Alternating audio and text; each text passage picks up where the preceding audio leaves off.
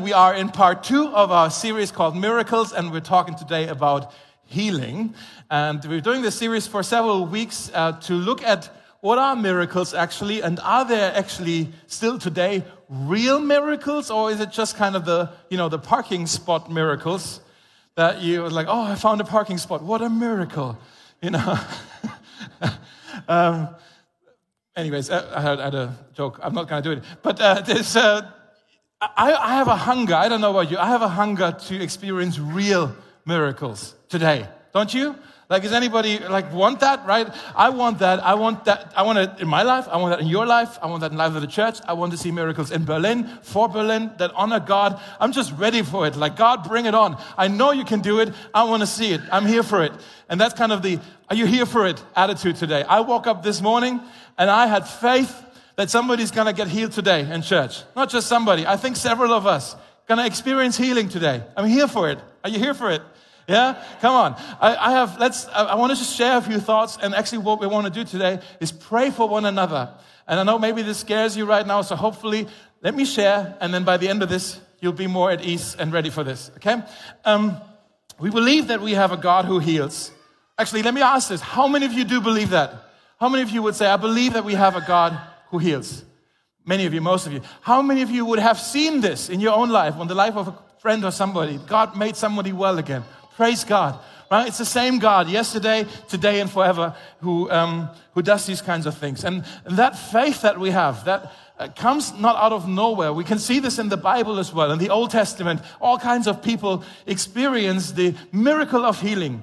In the New Testament as well, Jesus going around touching people, healing people, making them well again. There's over 30 recorded incidences in the, in the New Testament uh, where Jesus made somebody well, but indicating that there's possibly hundreds more that Jesus did that aren't even recorded in this book.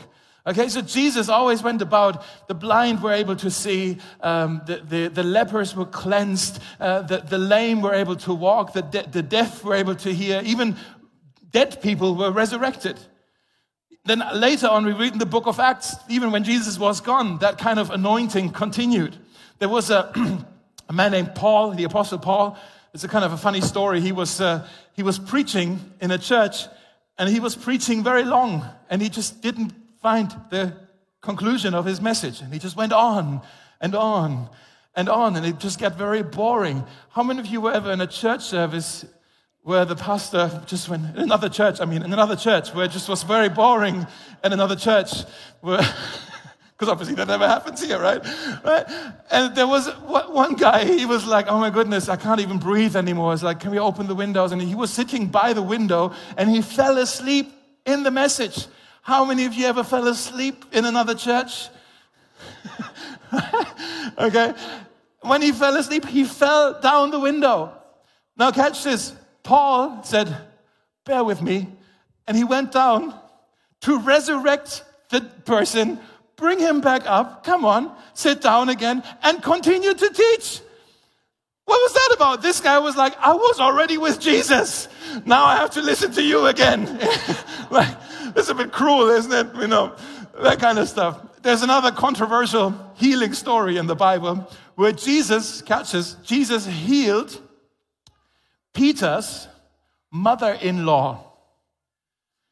And there are some Bible commentators who say this may be the reason why Peter later on denied Jesus three times.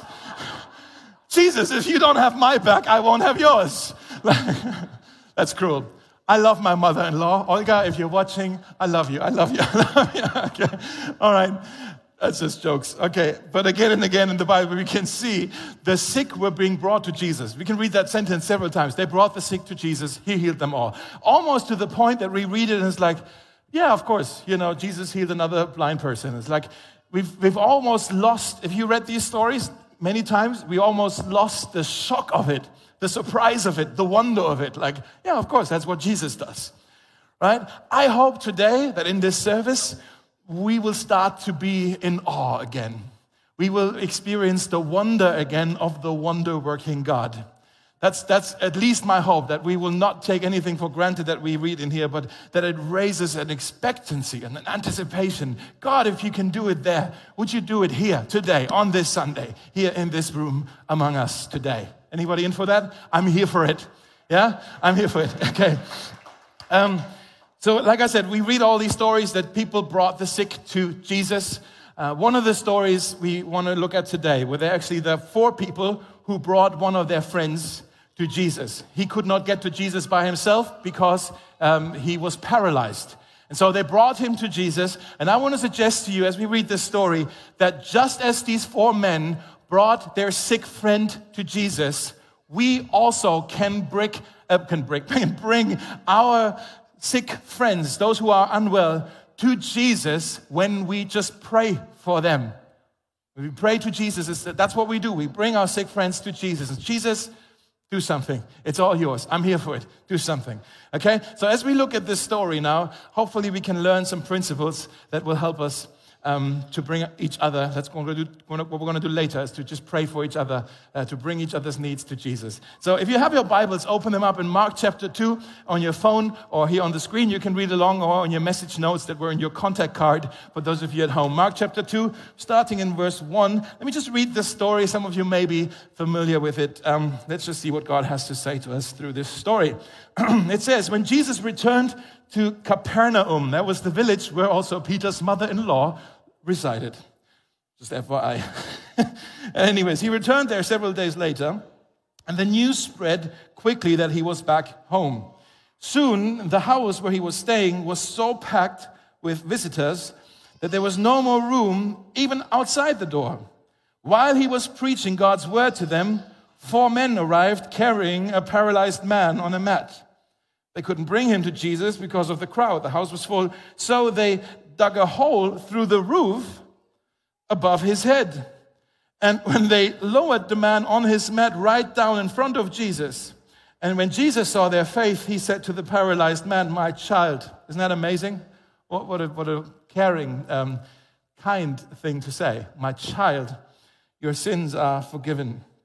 Uh, but then it says, Some of the teachers of the religious law, the Pharisees, they were sitting there and they thought to, them, to themselves, What is he doing? What is he saying? This is blasphemy because only God can forgive sins. In other words, they're looking at it like, Who does he think he is, this Jesus of Nazareth?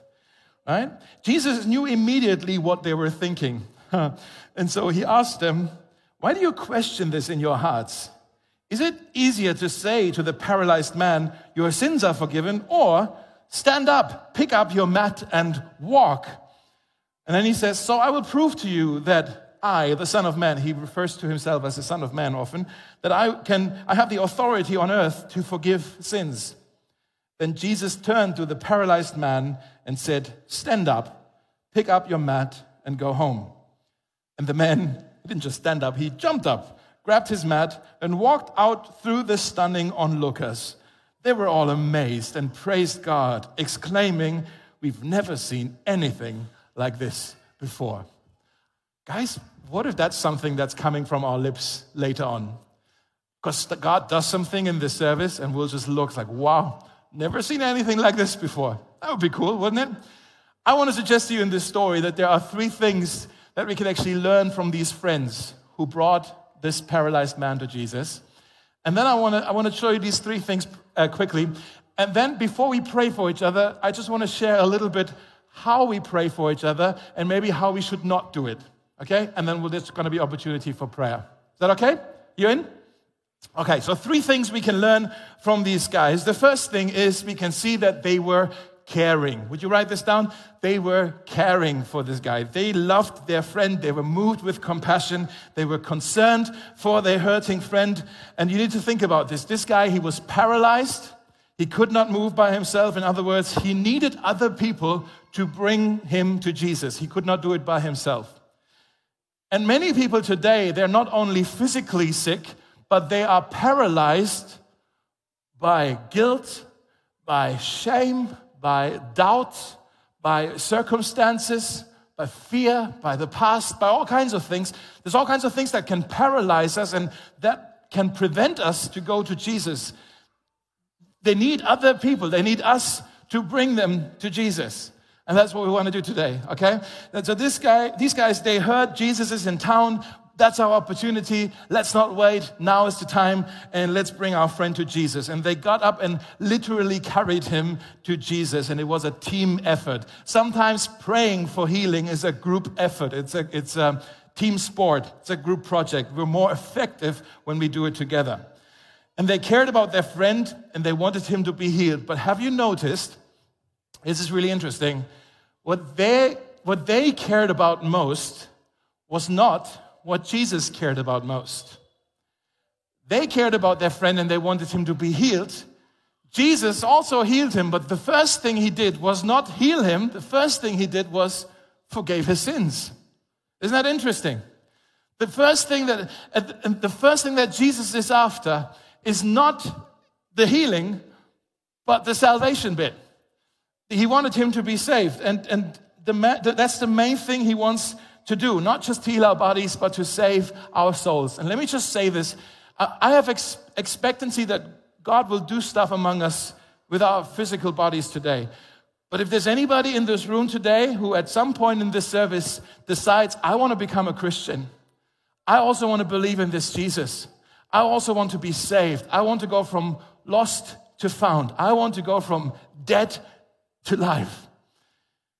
Nothing will beat this. Right? This will be the greatest miracle we'll see today. If there's other stuff happening, great. Even if somebody jumps out of a wheelchair or a blind person sees or cancer is removed, like amazing things happening. Nothing will beat this that somebody will come to faith and have his sins forgiven and have an eternity in heaven. We need to get this, right? And don't get me wrong, Jesus does care about our physical well being of our bodies here on earth. But more than that, he cares about our spiritual well being for eternities because our physical bodies are, uh, are finite, our souls are infinite. And so he cares about that a whole lot more. So Jesus was caring, these guys were caring. The second thing we can see is they were courageous. Okay, they were incredibly courageous. They didn't let difficulties discourage them. They were persistent. They were determined. They didn't give up. They didn't say, oh, it's too many people. Let's come back tomorrow. No, they had this attitude of whatever it takes, right? It's amazing. Whatever it takes. Let's just go for it. And you need to picture the scene. I know many of you are familiar with the story. Let's just picture the scene again because this story is really bizarre. Okay? So they carried this guy, dragged him along and they realize the house is full. Jesus, they heard him, he's teaching inside. We can't get in. And one of them says, Hey, why don't we go through the roof? I've never done that before. and so they go up and they start to take the tiles away. They pull the guy up on the roof, start to take the tiles away. And at some point inside, people are realizing there's dust coming up from the ceiling, right? And then they look up and it's like, sunshine, that's weird. We haven't, you know. And then they see these four faces like, hello. And they're looking up, yeah, hello. What are you doing? We have a guy here who's paralyzed. We're going to lower him down. And the guy who's paralyzed, obviously he can't do much about it, right? He's just sitting there. It's like, guys, are you sure this is a good idea? And they go like, we'll find out in a minute, right? And so they're like, okay, you grab an arm, you grab an arm, I grab a leg, you grab a leg, and then they just lower the guy as far as they can through the ceiling. Can you picture it? And everybody else at the bottom is like, what are they doing? So they just lower the guy, and then they realize, wow, well, it's still one and a half, maybe two meters for him to go. That could hurt really bad. But he's paralyzed anyway, so. That was a joke. One, two, three, boom, you know? Guys, something like that happened. You gotta admit, it's, it's very creative, it's very courageous, it's daring what they did. And they just dropped the guy at the feet of Jesus. And he was like, Ooh, you know? I wanna ask you, what are you willing to do for your friend who's hurting to bring him to Jesus? Are you willing to take a risk? Are you willing to pay a price? Are you willing to risk your reputation? Are you willing to look foolish? Are you willing to do something? Uh, are you willing to go through the roof? These guys were courageous because of what Jesus could do in the life of his friend. And that's the third thing. They were confident. They were caring, they were courageous, and also they were very confident. In other words, they believed Jesus could heal him. They had faith. They were expectant, just like some of us are expecting today that God would do something. And don't miss this. This is really important. Let me show you again in verse 5, where it says, When Jesus saw their faith, he said to the paralyzed man, My child, your sins are forgiven. It doesn't say when Jesus saw his faith of the paralyzed man, he, he saw the faith of the friends. Do you know what that means, guys? That means, because we don't know if this crippled man had any faith at all. Maybe he was so much in pain that he could no longer believe. Sometimes our pain affects our faith. Some of you have been there. Maybe you are there right now. It's like, I'm here right now. I don't know if I have faith for this because the reality speaks something else, right? And sometimes, sometimes our, our, our just our, our pain, our illness can, can, can, can mess with us. But we don't, so we don't know if this paralyzed man had any faith, but it says because they believed, Jesus started to minister to this man. That means Jesus can work in the life of your friend, even if they don't even believe at all in Jesus. Jesus can work in the life of your friend because you believe. You catch this? According to your faith, it can be done unto them. So I want to ask you, what do you believe Jesus is able to do in the life of your friend? What are you confident in? What do you expect for Jesus to do in the life of your friend and the person sitting maybe next to you who maybe in a little moment is going to stand up to receive prayer? What do you believe Jesus can do among us today?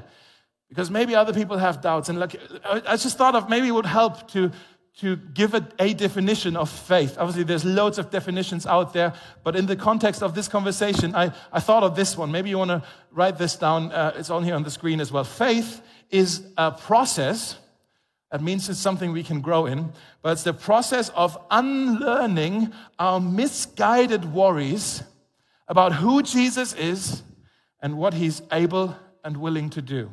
Let me read this again. That's faith. You're overcoming your, your doubts, your worries, your fears about maybe Jesus is not ever going to do anything for me. Maybe for loads of other people, but not for me or not in my circle of relationships. But it's the process of unlearning these misguided worries. They're not true. I'm going to die to those lies. And I'm going to see, I'm going to discover who Jesus really is and what he's able and willing to do. Okay? So, again, let me ask you what do you believe Jesus can do in the life of your friends? According to the Bible, there is only one thing that we have that ever impresses Jesus. You know what that is? It's our faith. It's our faith. Uh, your faith, my faith, actually has uh, impresses Jesus. Maybe you want to write this down. Our faith moves the heart of Jesus. Our faith moves the heart of Jesus. It touches him. He's, he, it, he's blessed by it. In the Bible, so many times it says, when Jesus saw their faith, it says he was amazed. There was two different kinds of amazed, though. Sometimes it was, wow, you are so confident in my abilities. You trust me this much. You have that much faith in me. Wow, I love this. Sometimes it's not wow. Sometimes Jesus just went, whoa, Sometimes it was wow, and some other times he was hoping for some more faith and people didn't have any, and he just went, wow, is that all? Do you not know who I am? Do you not know what I'm able to do? For example, there's a story where there was a Roman centurion, not even a Jewish, not even a believer, you know, in, in the, among the Jews. And, and he knew of Jesus, and he had a, a servant who was sick. And he's, he came to Jesus and says, you're Jewish, I'm a Roman. Uh, I don't even deserve for you to come and, and come into my house. You won't be coming in, uh, under my roof. That was not going to happen. But I have faith that if you just speak a word, my servant back home will be healed. And Jesus says, Wow, look at that faith. I'm so impressed by this. He actually says, I've never seen such faith in all of Israel. He says that about the Roman centurion. Another time, Jesus went into his hometown, Nazareth, and the people there, I mean, they grew up with him. It's like, well, that's Jesus, the son of the carpenter. They were not very impressed with him. They didn't expect much from him. And Jesus didn't say, wow. He said, wow, is that all? And it says he was amazed at their lack of faith. He was amazed at their unbelief.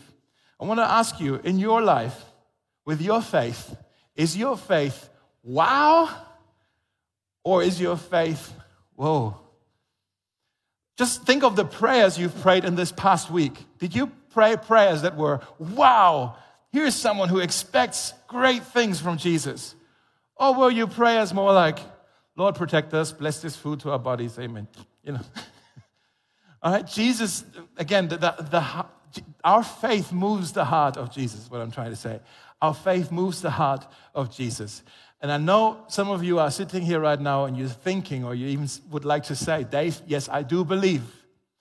I have confidence in Jesus. I believe that he can heal. I have faith. I think it's a wow type faith. But how come when I pray, sometimes people don't get healed? How many of you have ever prayed for somebody and the person wasn't healed? Right? Any of us, all of us.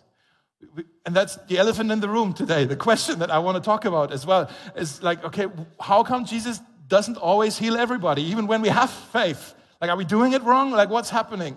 And that is not just an academic question, that's a question that is connected with real pain and real disappointment for us. Because, I mean, even for us as a church family, we've prayed for some people that we love dearly. Think of Sue, right? Neville's wife. We prayed for her. We were crying out to God together because we loved Sue.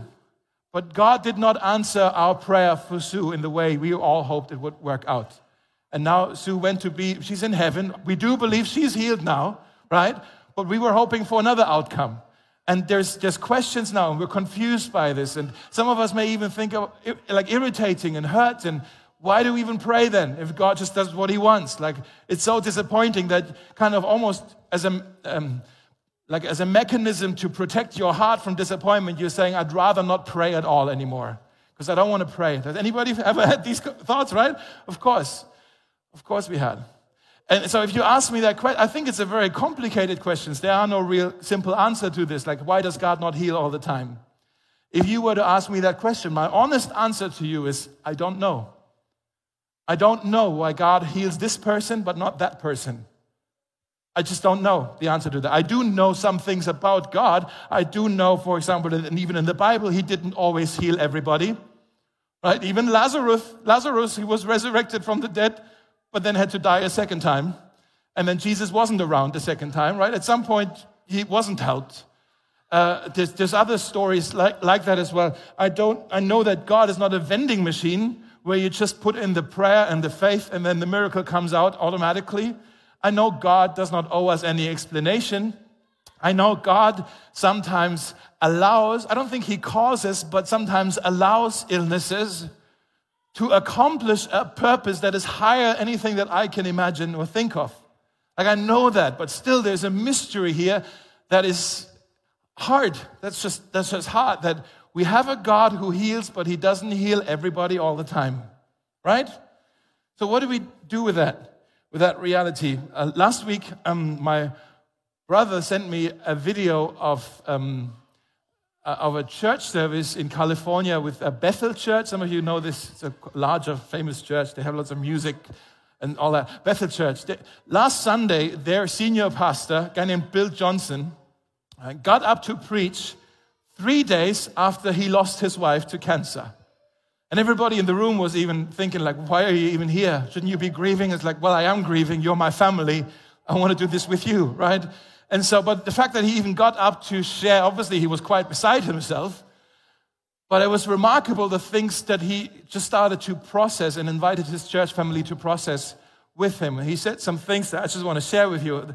One thing he said as well is like, I do not know why God did not answer my prayer in the way I hoped he would. I don't know. But then he said, I, I do know that he's still good.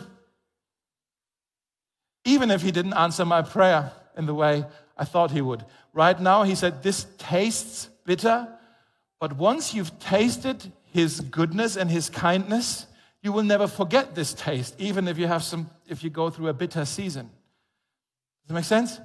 It's, it's really, really interesting. And he said, Because I know God is still good, even though he did not answer my prayer, I know he's still good. Therefore, I will continue to worship him. He still deserves all my devotion and my praise, even though he did not answer my prayer in the way I thought he would. And then he went on and he even shared about how in heaven, where my wife is right now, he said, in heaven, it's natural to worship God. It's actually easy to worship God because that's all we will do in heaven is worship God. You will see him from face to face. All of the saints from all of eternity, from all of the history will be there for eternity. The angels are there. We see the Lamb. We see Jesus. We see God. Of course, it's the natural, the instinctive thing to do is to bow and worship. And then he says, but the, there's something a, a, kind of worship, a kind of praise I can bring to God right now that I won't be able to bring Him in heaven. And that is that worship in the midst of pain, worship in the midst of confusion and frustration and heartbreak. That's a pure kind of worship because then you know your worship, your affection for God is not based on circumstances or answered prayers. Your affection and worship for God is based on who He is. So I want to just ask you this question we pray to a God who heals. If he doesn't heal, will we still pray? You know what I mean? think through this. We pray to a God who heals. But if he doesn't always heal, for whatever reason, will we still pray or will we say, okay, I'm not praying to you? I had a conversation about this with a friend, and he was uh, saying, actually, let's just look at this very pragmatically. There if, if he was saying, if we pray together for the sick among us, some of them might be healed. If we don't pray, nobody will be healed. It's sort of, I know it's a bit simplistic, but he was, it's sort of like, um, hey, if I send out my resume, maybe I will get an interview. If I don't send out my resume, I won't be invited to an interview. So what am I going to do? Of course, I'm going to send it out in the hope that some people will want to meet me for an interview, right? And this guy was saying, like, I don't always know what God's going to do with my prayer, but Jesus seems to invite us to pray for the sick. And because Jesus says so, we're going to do it. And we're going to do it and we're going to leave the results up to Him. You want to write this down as well. The greatest tragedy in life are the miracles that don't happen, that we don't see because we've never prayed for them. Think about this. The greatest tragedy in life are the miracles that don't happen because we've never prayed for them. So, church, let's keep praying. Let's keep believing. Let's keep trusting. Let's keep worshiping God's goodness because He's always good, whether He answers our prayer in the way we think He should or not. Amen? Okay. So, we want to do this today. We want to pray for each other. In a moment, I just want to ask people who want to receive prayer to stand. You don't have to come to the front and say anything into a mic or anything. Just stand where you are, and then people around you have an opportunity to pray for you. Uh, but maybe you've been in these kinds of services before, and maybe you've seen this go all kinds of ways, and some of it is sometimes more hurtful than helpful, right? And so before you freak out, it's like, what's going to happen at Mosaic today? Let me share with you some do's and don'ts. Actually, let me share with you some things of how we don't want to pray for each other at Mosaic. And then also let me give you just a, a suggestion of how we can do this for each other. So my hope with this is to kind of put everybody at ease and also make everybody feel comfortable that this is something you can do. You don't have to be a super saint to pray for somebody. Anybody can do this, okay? We can do this for each other. So I've asked Alex, actually, would you mind coming up? I've asked Alex beforehand if he can be a little, uh, we can, we're gonna show you how not to do it and then also to do it. And so let's say Alex just is gonna stand up and wants to receive prayer for the obvious. He needs healing for his face right? A divine plastic surgery. I'm just joking, guys, okay? But let's just assume we're gonna pray for healing for your face. He has a very handsome face, so I can make that joke, okay? But let's just, let's just can I say this actually? I can say this, right? So, but let's just say we're gonna pray for Alex for healing for his face. For, yeah? Here's a few ways how we don't wanna do it, okay? The first thing you don't wanna do is trying to make a case before God. Okay, where you try to come to God as like, hey, I need to now explain to God what the problem is. Because God doesn't know. Like God, as if He meets you for the first time. So here's how that would look like, how we don't want to do it. Receiving posture. There you go. Okay, so, oh Lord, you, you see his face. You must, you must see his face. It's horrendous. And we, don't want, we want to pray now for divine plastic surgery because Alex has been carrying this burden for years. He was born this way, Lord. What were you thinking? Right? Because, uh, you know, as we try to question God. And we, I'm just joking with some of these guys to make a point. Okay, don't be so German, some of you. Like, okay, relax.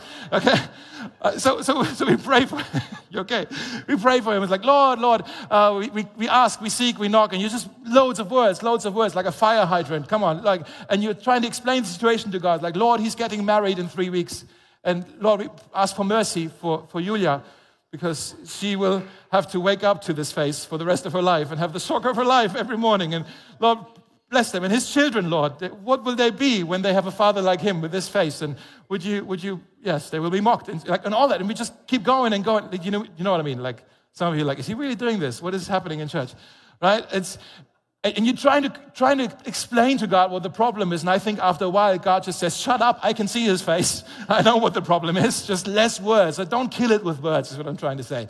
Another way we try to make a case for God is not by explaining the situation, but by trying to convince God that he should really start to intervene in Alex's life.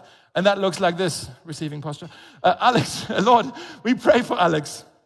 He is a good man, Lord. He's, he's a great guy and he loves you and he, he reads his Bible almost every day. Right? Okay. Right? And, uh, and he, he prays almost before every meal. And now he started to serve in church on the drum. He's like, he's serving your church. Lord, if anybody ever deserved healing, it's Alex. Right? And you see, that sounds about right. I'm sure you've prayed like this. I've prayed like this before. But that was never the grounds for healing. It's never about how good Alex is. It's always about how good Jesus is. You know, if only the good people get healed, then we're all doomed. None of us will be healed right? Because none of us will, will yeah. It, the, Jesus, the, Bible says, by his wounds, by Jesus' wounds, we are healed. By his wounds, we are healed. Not by our accomplishments, not by our efforts, not by our uh, morality. Jesus' willingness to heal is not enhanced by your ministry and not diminished by your failures. Let me say that again. Jesus' willingness to heal is not enhanced by your ministry and not diminished by your failures. That's the first thing. We're trying to make a case. The second thing we sometimes do, and please don't do it, is we try to copy paste try to copy paste some kind of method or something maybe we've seen in another church, or hey, in this church they did it this way, or this pastor he waves his jacket around, or something like that's what we need to do to have healing, like all that. And like, it's all about a technique, right? That's not what we want to do. And maybe if you've been in Christian circles for a while, you come across some really strange things happening, but God still heals. I want to suggest to you just, just because God is moving in a certain church doesn't mean all of their methods are sacred. Okay, so we don't need to copy paste the method. Um, I want to say that some, some churches, maybe God is moving not because of, but even though they are, like, despite of their methods, God is still merciful and He's still does miracles in, in some ministries. I hope I said this respectfully, but it's not about copy paste. For example, there was a, a guy, an English um, preacher, his name was uh, Smith Wigglesworth. Have you heard of him? Maybe charismatic guy, and uh, and he had a healing ministry, quite quite successful. Like loads of people were healed when he prayed for them, and uh, we we can make an idol almost out of this. Like, hey, we have to do everything Smith Wigglesworth did, and then you know we will also have the same kind of power and the same kind of anointing. And uh, there's some things that were actually quite wacky about Smith Wigglesworth. One time, there's a story of how he prayed for somebody who had stomach cancer. And Smith just felt like, I need to pray for him by punching him in the stomach. That puts a whole new meaning on the phrase laying on of hands, doesn't it? So, Alex, don't move, you know. well, can I punch him, right? You see what I mean? It's like it's, it's, not, it's not about copy pasting a formula or a recipe or a certain kind of method. We don't put our hope in these things. We put our hope in Jesus, and he never punched anybody. Right? So that's the second thing is like don't try to copy paste. The third thing we don't want to do is try to make something happen. You know, where you try to manipulate something. It's like, oh Lord, now we have to make something happen. A certain kind of feeling. You must feel a sensation, an emotional response, something like this. And that looks like this. Oh Lord, You almost dance around the guy maybe a little bit, Lord, you know. Ooh, you're like, some, some of the thanks we do, are so goofy. Why do we do this? But you dance around the guy, Lord, oh, I feel it the power of God. Lord, invade on his face, invade on his face. You know, do you feel it? Do you feel it? You know, I'm just messing around a little bit. Those of you who are charismatics are really offended by me right now, and you should be, right? right? But sometimes it's like, oh, come on, I need to make something happen. And I think Jesus is standing next to you, and I, I like, have you confused your role? You have a Messiah complex. Like, I'm Jesus, I can work this stuff. You don't have to do it for me. Right? And so we can, we can drop the act and, and we don't have to make something happen. We don't have to manipulate an emotion. We don't have to fabricate anything. And so, actually, our responsibility is not to be Jesus to Him. Our responsibility is just to bring the request to Jesus. Like, like a waiter in a restaurant, actually right? Some of you worked in restaurants, maybe waited tables. You know exactly what your role is. Your role, your job is not to prepare the food. You just take the order and bring it to the chef. That's your role. Hopefully the guest has a nice time. So that's what we do. Like come to Alex, like, okay, what's your order? What do you want? Okay, I see your face. You want it rare, medium, or well done? Well done. well done. So you go to the chef. He wants it well done. The chef, as he, Jesus says, well done, my good and faithful servant. Well done. okay, and uh, I know, right? I know some of you got that, right? And then, uh, uh, and then you just wait, and like, okay, here's the order. You know, thank you, God. Do, do you see what I mean? You don't have to be Jesus. Like, let, let Jesus do what Jesus does, and you do what you can do, and that's bring the request to Jesus. So here's a suggestion. There was all kinds of ways how, how we don't want to do it. I know I was messing with you a little bit, but you got my point. Here's a suggestion of how I think we can pray for Alex's face receiving posture, because that's a method we have to have, right? okay, yes, yeah. so here's how I pray Lord, Jesus, we welcome you here, and we ask in faith for you to heal Alex's face. Now, watch what I do next.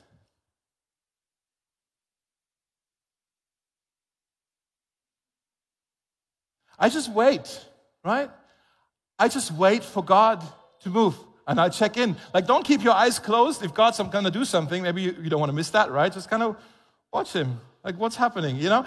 And you want to write this down? God is working in our waiting. God is working in our waiting. And the more we wait, not talking, not trying to manipulate anything, just waiting. Like, you can be at ease.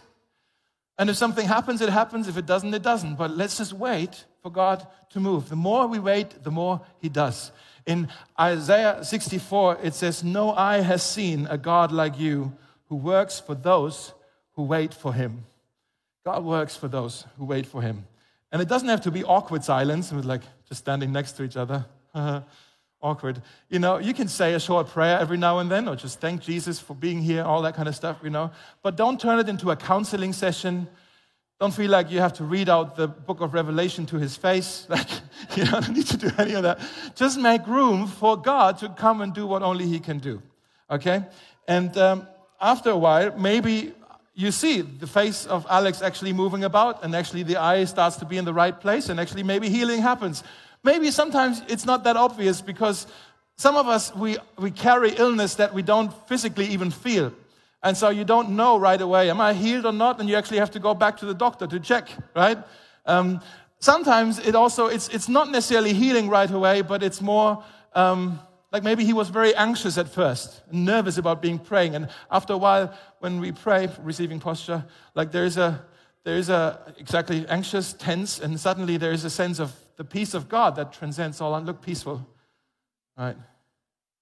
Thinking of your honeymoon again, aren't you? That's the honeymoon phase. okay, the peace. Sorry, inappropriate, Dave. Right, and that's good. Okay, we, we pray, Lord, thank you for peace. Right, and so, sometimes, not all the time, but it can happen. Doesn't have to happen. Sometimes when God starts to move and, and kind of rest on a person, there may be a physical response, even that the person maybe starts to cry, even, or maybe he starts to shake, like shake a little. Yeah, they rarely shake like that, but sometimes they shake a little bit as well.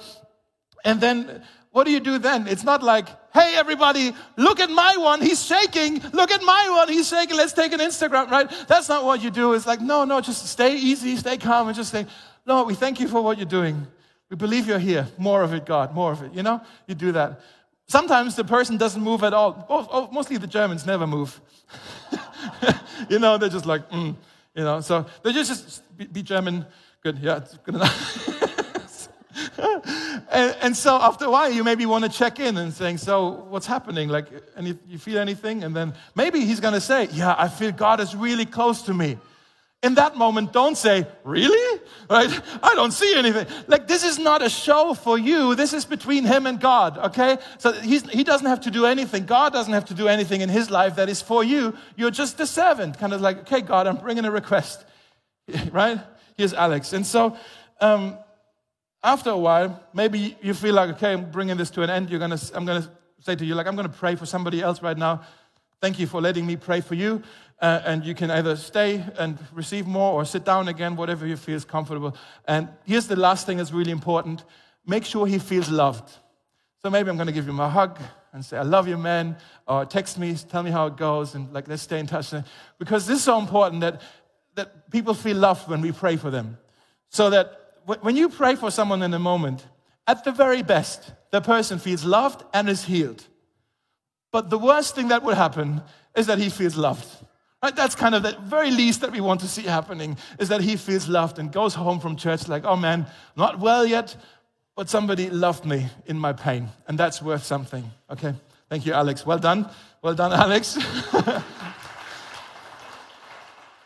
now, guys, we've, we've seen God do stuff among our church before. I want to pray today, Lord, do it again. I, I'm, I have such a hunger for it, for God to do uh, some more. I don't know. I have a here for it attitude.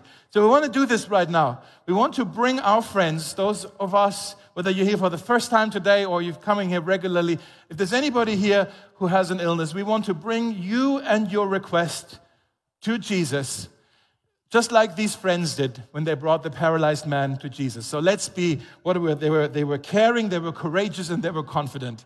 Let's be caring for each other. Let's be courageous for one another. Let's be confident that we have a God who can heal today. And so, what I want to do right now is if you in your life right now want to receive prayer for healing, whether that's a physical thing or an emotional thing or a mental thing, can I ask you to do something really courageous right now and just stand where you are? Just stand up. You don't have to say anything up to, to everybody. Just stand up where you are so that we can see you and we know who to pray for. Thank you guys so much. This takes courage to do this, and I love your faith here, right? Um, so, anybody else, just stand up right now. Cool. And then let me actually add something to that invitation. If you have someone in your close circle of relationship, not a distant relative, but someone in your immediate family or uh, maybe in, your, in your, your roommate or somebody who, that you see every day that is carrying some stuff right now physical illness, mental, emotional uh, health struggles, okay? And if you, they're not here right now, but you want to stand up on their behalf, would you also stand for them right now? Yeah? So we can also pray for them, even though they're not here. Yeah. For those of you at home, online, you can start writing in the chat. I'm sure there's other people watching as well. Just start writing in the chat and maybe you can pray for one another. You don't have to be in the room for God to, to do something, okay? Now, the rest of you who are sitting, I want you to look around. Maybe behind you, maybe in front of you, next to you, somebody stood up. And I want you, uh, you don't have to do this, but I'd love to encourage as many of us as possible just to go circle around them and you just ask them very simple, hey, what's your name? and where does it hurt? And they don't have to give you a whole medical history. None of us are, not, most of us are not doctors. We don't need to know all of that as well. God knows. They can just say it. I have pain in my knee. I have pain in my back. I have pain in my heart, you know, a heartbreak or whatever. And they just point out to you, here's where I need God to intervene and heal. And then, if appropriate, you can say, Do you mind if I touch your back? Do you mind if I touch your knee when I pray for you? If it's appropriate to do that. If not, obviously don't do it. You can also just uh, touch the shoulder or something. And then just pray, like I said, simple prayers. No need to manipulate anything. No need to be super wordy. Okay, some of us, this is actually great. If you don't know how to pray very wordy prayers, this is perfect for you because you just want to pray a prayer of invitation saying, hey, this person needs healing for her back, for her knee, whatever. And then ask and wait. And then we're going to wait for God to see if He's going to come and minister to us. Okay? And those of you who are standing, Maybe you feel like I have doubts myself. I stood up. I'm not sure if anything's going to happen right now. I get that. But let me just say, on behalf of the church, we're going to have faith for you. Just like these friends had faith for their paralyzed friend. We want to believe for you. We're going to raise up the banner of faith over you on your behalf, even though you struggle right now. And I think God, He, he sees our faith and He can work in your life. Guys, I have faith that something's going to happen right now. And so I want to stop talking and just ask you, those of you who are still sitting, move around. If there's somebody that you see across the room who, who, you know, that's my friend, I want to go pray for that person. Go walk around. You can go to several people or just pray for one person. We'll just take a few moments and then we're going to sing. Uh, but right now, let's, let's actually see if God will come through for us. Okay? Here we go.